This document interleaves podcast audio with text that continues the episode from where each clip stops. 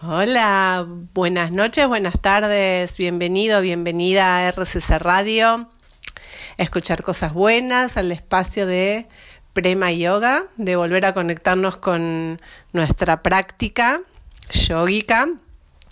Hoy en este día tan especial, martes 21 de marzo, comenzando aquí el, el solsticio de otoño, este espacio que por suerte ha llegado con este cambio de clima desde el día de ayer ya, con agua, con viento, con más fresco. Em, bueno, la verdad que un gran alivio para todos nosotros en este momento, ¿no? Así que espero que esto también te, te deje más predispuesto a escuchar la radio, a estar más en tu práctica, porque con tanto calor también se dificultan las prácticas yoicas. Y, bueno, está, está bueno eh, también eh, seguir el clima de afuera con el clima interno, que vamos a hablar un poquito hoy de eso, de todas las cosas que tenemos que tener en cuenta en nuestra práctica para que sea bien adecuada a vos, como es este mensaje, este trabajito que vamos haciendo. Cada encuentro de martes vamos desglosando distintos aspectos del yoga para que puedas ir conociendo más, vincularte más desde lo, lo práctico y puedas sacar el mejor provecho de las clases que elegís o ir buscando nuevas, nuevas posibilidades, nuevas opciones para que puedas también estudiar y leer, investigar más sobre la filosofía del yoga, como hemos hablado eh, la semana pasada, de, de, todo esto que es la meditación, el Kriya Yoga, que estuvimos hablando muy especialmente del tapas, que es la práctica, ¿no? Generar ese calor, que bueno, ahora con los días más fríos está buenísimo generar este calor. Y hoy vamos a hablar mucho de, de tapas, ¿sí? Vamos a hablar bien de la práctica, de cómo encarar la práctica, qué elementos tenemos que tener en la práctica, cómo tiene que ser la respiración, cómo tiene que ser la relajación. Bueno, acá hoy va a ser un festín de prácticas, de etapas, para que vos después hagas su adiaya, te acordás que era esta autorreflexión para seguir eh, visualizando cuál, cuáles cosas tenés que mantener, cuáles cosas tenés que cambiar y para ir llegando eventualmente a Ishvara Pranidhana, que es este espacio de, de Bhakti Yoga, del yoga más devocional, donde abrimos más nuestro corazón y nos conectamos más con, con estas energías más sutiles que, que, tienen que ver con el amor, por supuesto, ¿no? Porque es la energía amorosa la que una buena práctica del yoga te despierta. ¿sí? Te dejo con esta reflexión y nos vemos en el próximo bloque para hablar de qué? De tapas, de las prácticas yogicas. Volviendo a nuestro encuentro de hoy, de tapas, de, de conocer más acerca de nuestras prácticas, nuestra manera de encarar el yoga, nuestra manera de vivir y, vibrar el yoga. Hoy te quería compartir un poco acerca de los props en este bloque.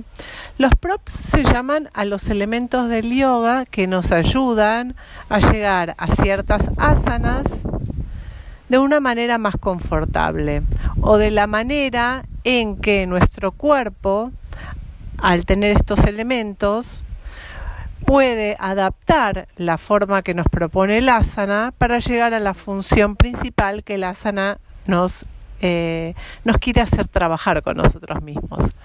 Entonces, imagínate que vos estás de pie, ¿sí? Y quisieras llegar con tus manos al piso, o sea, flexionarte de tus caderas. Imagínate que vos quisieras apoyar tu, tu frente en las rodillas. Me vas a decir, uy, Prema, esa es una asana muy exigente, ¿no? Hay mucha flexión de cadera, la columna eh, se relaja hacia el piso, los músculos posteriores de las piernas, los isquiotibiales me duelen mucho, es imposible que pueda hacer eso. Y me tira la zona lumbar, me tira la, eh, la zona de las cervicales. No, no, imposible. Y yo te diría, bueno, sí, si nosotros vemos las fotos, Como se diría, de los hindúes realizando esas posturas, sí, para el 95% de los occidentales que no practica el yoga habitualmente, con una exigencia diaria, te diría, o los hiperlaxos también, sería una misión imposible. Pero no obstante ello, la postura, por ejemplo esta que te digo, que se llama Pachimotanasana, eh, perdón, se llama Uttanasana, que es parecida a Pachimotanasana porque es la misma de sentado, ¿sí? Es voz de sentado, el tronco se aupa a tus piernas. En esta Uttanasana lo que sucede es que además de extenderse y flexibilizarse los músculos posteriores de todo el cuerpo, desde el talón hacia la coronilla, y de contraerse los músculos delanteros del cuerpo, hay una función muy importante que es que la mente se relaja. ¿Me oíste bien? La mente se relaja, se relaja el sistema nervioso. Entonces, ¿qué ocurre cuando se relaja el sistema nervioso? Bueno, descansamos, ¿sí? Eh, para querer relajar el sistema nervioso tenemos que ir atrás y preguntarnos por qué necesitaríamos relajar el sistema nervioso. Bueno, y ahí yo te contesto porque vivimos en una era muy acelerada donde eh, muchas veces estamos eh, al palo de acá para allá sin parar un minuto, sin eh, tener una pausa durante el día. Vuelvo a lo mismo viviendo para el afuera más que para el adentro. Entonces estas posturas nos ayudan, nos invitan, nos dan un respiro Ah, como lo estoy haciendo yo en, el, en este aire tan bonito de esta tarde, nos dan un respiro para, ¿qué? Para descansar. No podemos estar, eh, no sé, si descansamos 7, 8 horas al día, el resto estar eh, activos sin pausas. Entonces, esta postura lo que hace es justamente ayudarnos a lograr esa pausa, que el sistema nervioso descanse, que, se entregue, que se entregue sin estar controlando todo el tiempo. Y esa acción de descansar, esa acción de no controlar, bueno, es un gran alivio, un gran alivio. Con lo cual, nosotros tenemos ciertos elementos que nos ayudan. Por ejemplo, unos tacos. Los tacos de madera que utilizamos habitualmente en nuestras prácticas yógicas nos ayudan a colocar las manos en los tacos cuando flexionamos hacia adelante. Entonces al colocar las manos podemos ayudarnos a ir flexibilizando los músculos posteriores de la espalda y piernas sin que las manos se exijan en llegar al piso. Por eso son tan interesantes estos bloques. También tenemos lo que se llaman los arneses y las curuntas. Las curuntas son unas sogas que pueden estar agarradas a un barral o pueden estar agarradas empotradas en la pared mediante em, unos ganchos, ¿no? que previamente obviamente se empotran en las paredes, que las paredes tienen que ser paredes macizas, eso es importante aclarar. Las paredes modernas de Durlock no sirven para esto. Y cuando vos pones esas sogas, esos ganchos y te colgás, si vos pones las curuntas, que son estas sogas individuales, van una en cada pierna, con lo cual cuando vos te relajas hacia abajo, quedás colgando, ¿sí? se entiende que da tu cuerpo tu tronco colgando. Y si en vez de usar estas curuntas utilizás eh, el columpio, un columpio es como un columpio, como una hamaca, un columpio. Pero lo que tiene es que tiene una faja que vos te la pones en las caderas y cuando te flexionas hacia abajo se relaja toda la espalda. Entonces, todos estas, estos props nos ayudan mucho, por ejemplo, a eh, estas funciones que te digo, que es relajar el sistema nervioso en Uttanasana. Ahora vamos a ver en otras posturas, por ejemplo, ya que estamos hablando de los props, cómo los podríamos utilizar. Bueno, si estamos acostados en el piso, por ejemplo, y quisiéramos elongar la parte posterior de las piernas, llevando las piernas, una pierna hacia arriba y trayéndola hacia el tronco, obviamente que es muy difícil alcanzar con tu mano los dedos del pie, ¿no? Tendrías que tener mucha elongación. Entonces, para eso están las sogas y los cintos que se usan poniéndolos en el metatarso o poniéndolos en el talón y de esta manera uno tracciona suavemente hacia uno para ir elongando esos músculos. No es que uno hace fuerza para traer la pierna hacia uno, sino que suavemente por medio de la respiración, siempre está el pranayama, acordate en nuestras prácticas, eh, uno va incrementando la flexibilidad de la cadera. También es muy importante la acción del músculo agonista, que es el que se contrae, que en el caso de la pierna de este ejercicio que te, te estoy contando es el cuádriceps, el músculo principal del muslo, de nuestra pierna, que debe contraerse, ¿sí? Debe contraerse. Estos ejercicios se llaman contracciones eh, isométricas que son muy buenas para las prácticas profundas, intensas del yoga y que deben hacerse supervisadamente y en pocas repeticiones. Y tampoco podemos abusar de ellos porque no está bueno el exceso para el cuerpo. La postura que recién te conté se llama Supta Padangustasana y la verdad que no solamente relaja eh, y ayuda a, flexibilizar los músculos de las piernas, sino también la zona de eh, todo lo que es el cuadrado lumbar, el ciático, los músculos de, de toda la parte de la pelvis y de mm, lumbares, ¿sí? Así que es súper, súper interesante. Y con la ayuda de, este, de esta herramienta nos va ayudando a eh, cada vez tener más flexibilidad. Después, otro elemento que usamos mucho en las clases son los bolsters. Los bolsters son como unos almohadones cilíndricos bastante duros que los usamos en un montón de posturas. Por ejemplo, si vos tenés problemas en las rodillas y no podés llegar con las rodillas al piso, porque imagínate que te pones en la postura del gato, cuatro apoyos. Si pones las rodillas en el piso, te lastimas porque el peso va a la, a la rótula y lastima los ligamentos generalmente le damos peso a la rodilla cuando deberíamos darle peso a los empeines y a las manos. Pero sucede generalmente que los empeines no tienen suficiente elongación, entonces cuando vas a hacer una extensión de empeines te duelen también. Así que es genial para estas opciones el bolster porque vos te lo pones un poquitito debajo de las rodillas, ¿sí? En, a la altura de la pantorrilla, la rodilla queda medio en el aire y vos vas con la cola en los talones y podés empezar a hacer posturas de piso en cuatro apoyos sin que em, presiones las rodillas. ¿sí? Así que es muy, muy recomendable el bolster para esto del piso.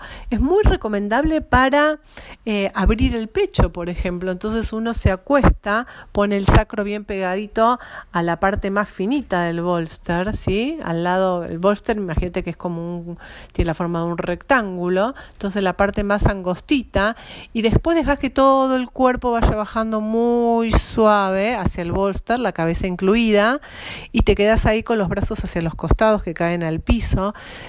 Es importante importante que los codos toquen el piso en esta acción, porque si quedan en el aire van a tensar más los músculos eh, del, pecho, ¿sí? los pectorales, eso tiene que estar relajado.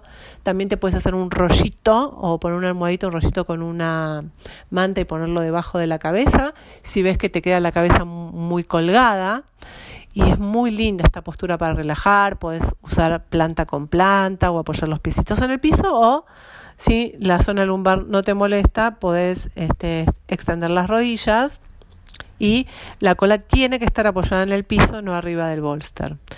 Una un poquito más em, avanzada es poner el bolster en la otra posición, ¿sí? en la parte ancha, en el pecho, va a haber mucha más curvatura lumbar, la cabeza va a quedar del otro lado del bolster, también podés hacerte un rollito y ahí abrir el pecho y ir respirando es genial. Y el bolster, otra opción, es debajo del sacro, del el hueso ancho que tenemos eh, debajo de la zona lumbar. Entonces acostado, acostada en el piso, con el sacro debajo perdón, el sacro por arriba del bolster, ahí es buenísimo para descansar que la cintura. Entonces las rodillas al pecho, te quedas con el sacro ahí en, arriba del bolster. Si lo acercás a la pared, podés buscar que las piernas se apoyen en la pared. Incluso ayuda al retorno venoso, ayuda a de nuevo a relajar el sistema nervioso. Cada asana va a provocarte algo totalmente distinto. Eh, las asanas anteriores que te conté eh, de, trabajar los isquiotibiales, acostar en el piso, elongando ¿no? las caderas.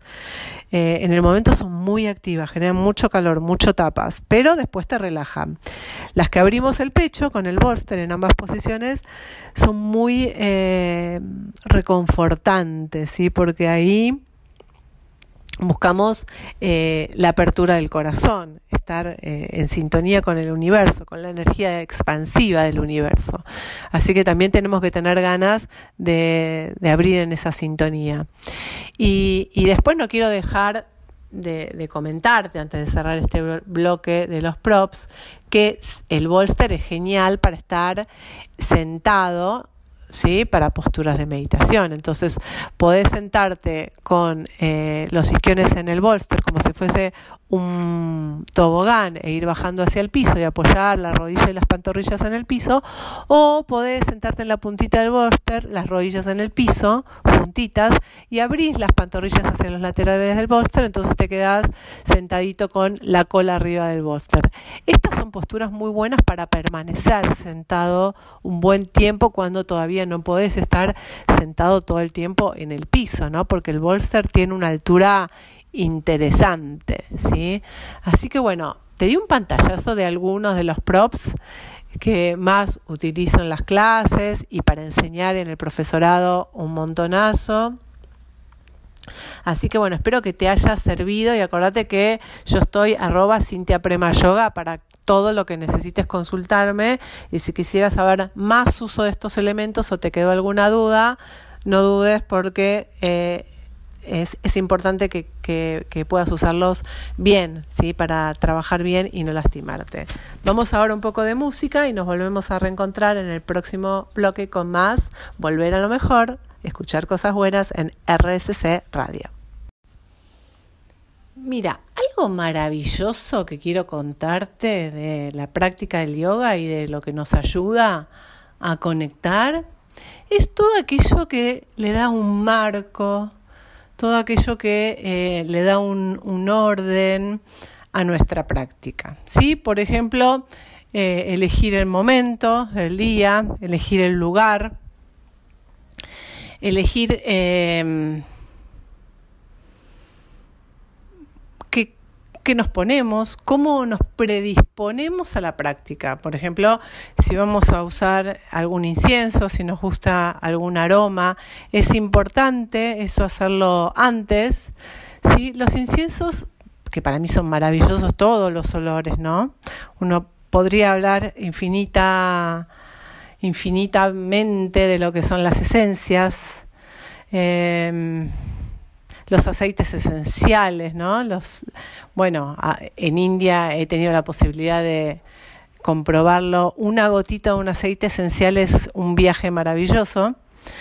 Bueno, estos inciensos nos predisponen, nos, nos, nos predisponen a una determinada energía, ¿no? Si uno va, inclusive lo que es la mirra, el incienso, eh, en las iglesias, por ejemplo, ¿no? Ese olor típico que predispone a la mente a un estado meditativo.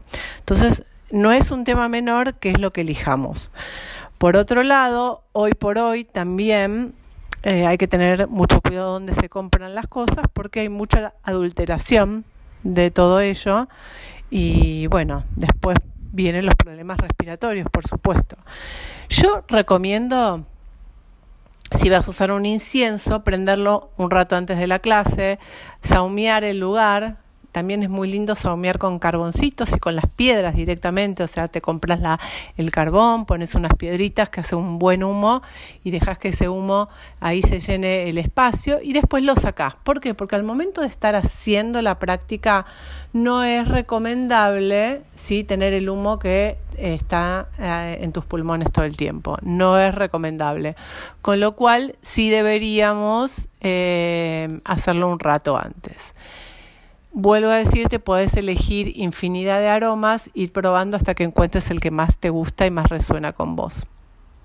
Ya sea que estés dando clase o que estés tomando clase o que simplemente sea un espacio tuyo de intimidad. ¿Sí?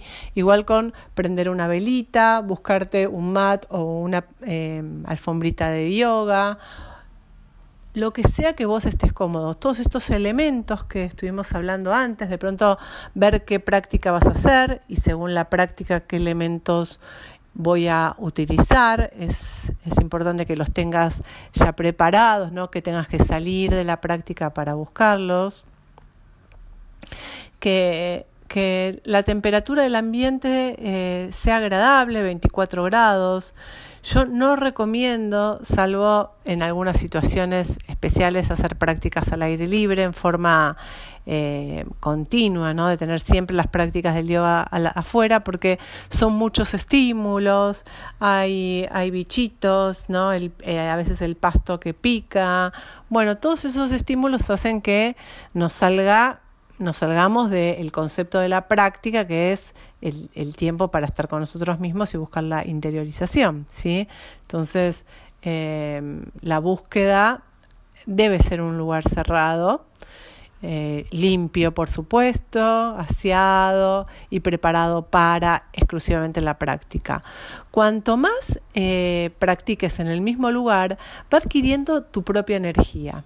¿sí? Eso es como muy hermoso, porque uno ya llega al lugar y ya siente la energía de la práctica, de la práctica que hizo, de la práctica que está haciendo y de la práctica que vendrá.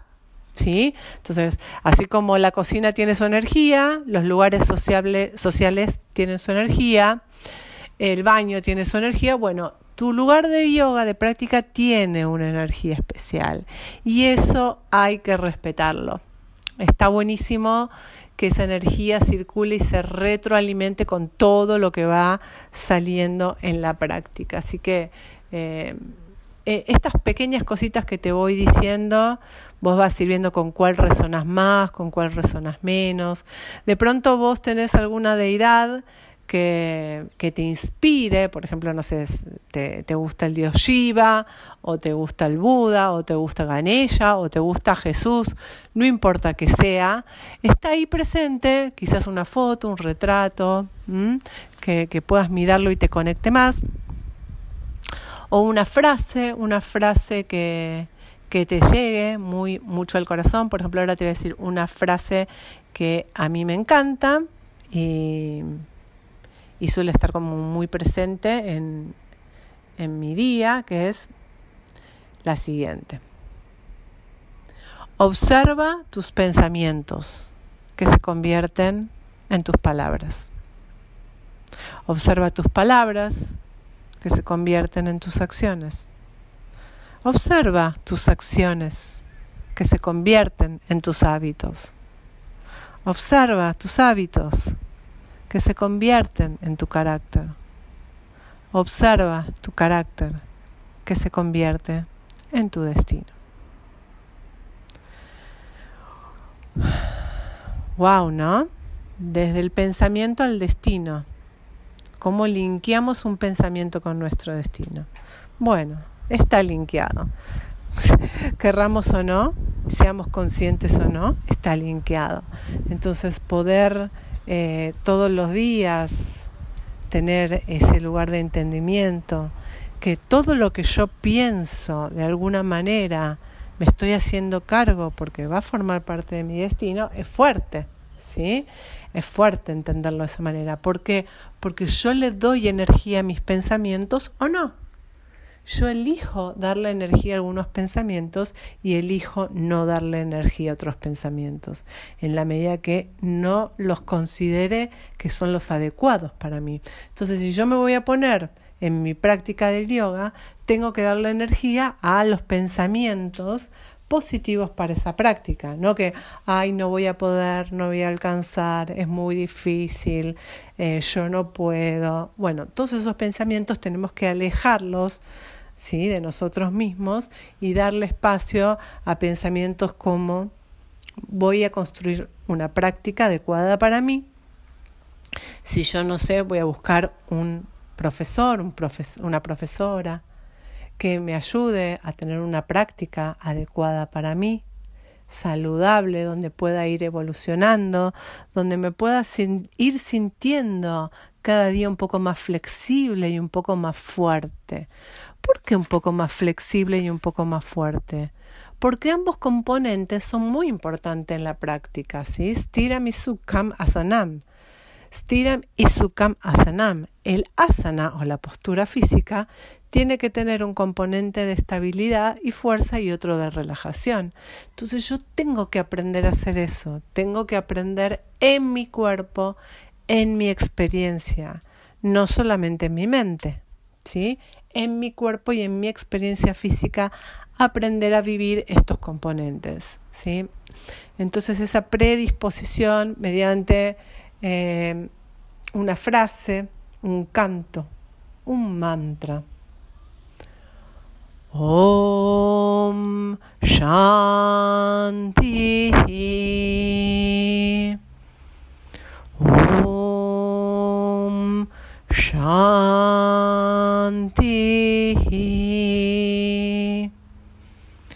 Om Shanti. Y este mantra vos podés escucharlo de nuevo predisponiéndote a escucharlo, ¿sí? Sentate cómodo, cómodo y lo voy a cantar de nuevo.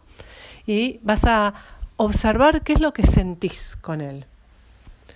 Om Shanti.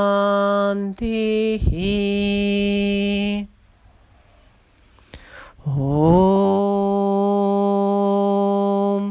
Shanti.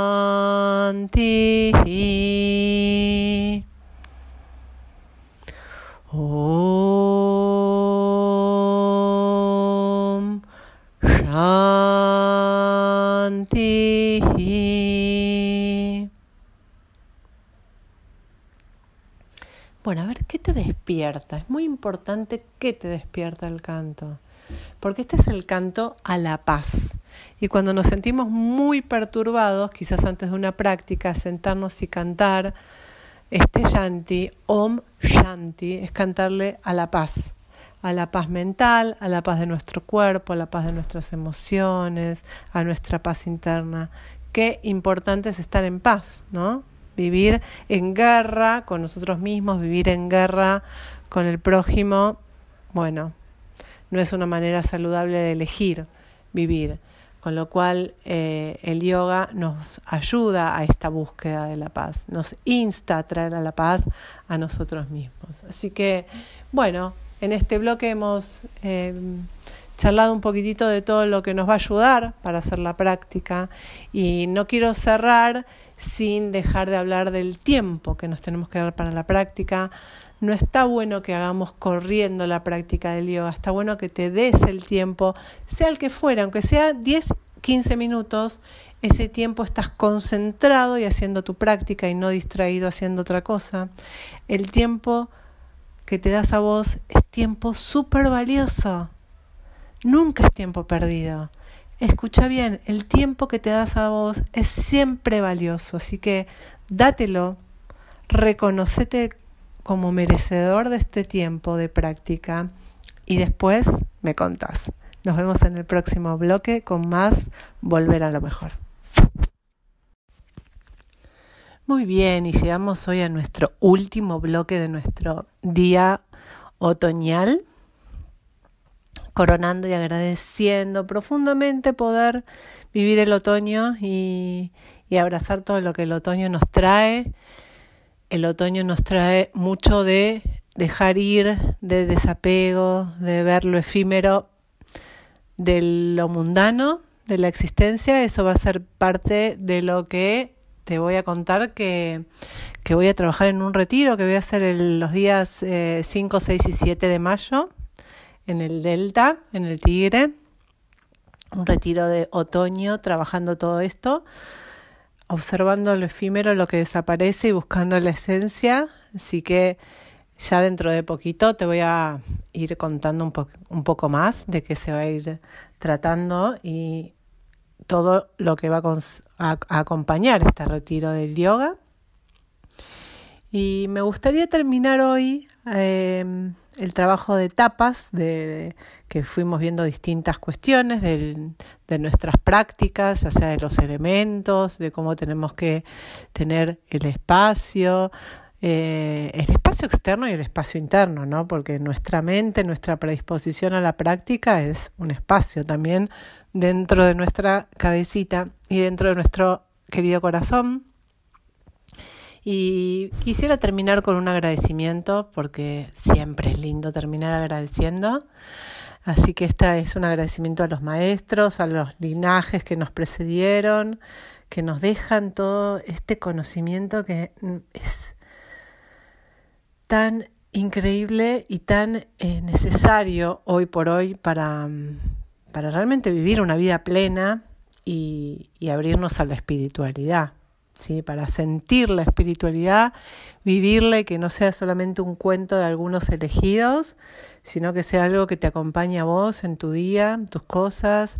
Así que este canto es para para mis maestros, eh, siempre presente y guía en, en mis prácticas y en todo lo que enseño. Shuklam Varadaram Vishnum शिवरनं चतुर्भुजं प्रसन्नवदनं ध्यायेत्। सर्वविघ्नोपशान्तये। यस्य द्विरदवक्त्राद्याः पारिषद्याः पडशतं विघ्नन्निघ्नन्ति सततम्। विश्वाक्सेनान्तमाश्रये ज्ञानन्दमयं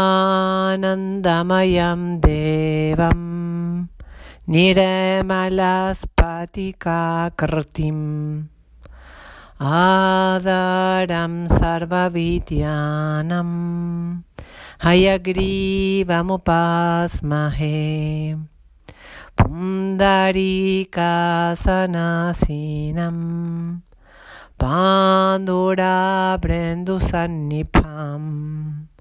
Akhanda Bodha Janakam Hayagrivamupas-mahe Guru Vyasta Guru Vyascha Namo Vakamati Mahe. Cha यौ दम्पती हि जगताम्पति सम्प्राप्तचक्राङ्कन सम्प्राप्तचक्राङ्कनवाशसारं श्रीनुत्नरङ्गेन्द्रयतौ समर्पितस्वम्। Shri Krishna Maryam Guru Varya Mide Virote Kartike Mase Shadatara Yoga Charyam Krishna Mariam Uruvaryamaham Bhaje शिष्यकं कृष्णमार्यस्य नातवं शप्रदीपकं कल्याणगुणरूपन्तं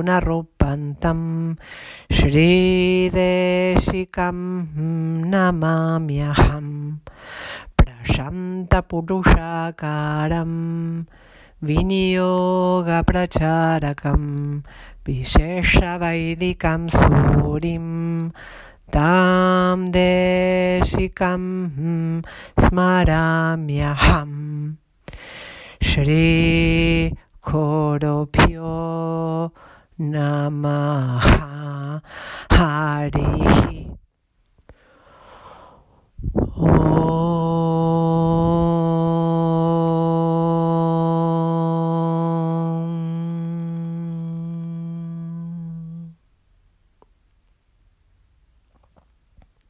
Con una mano en el corazón, llena de agradecimiento a, los maestros, a ustedes, que son mis oyentes, a los cuales va dirigido con todo el amor del mundo estas enseñanzas.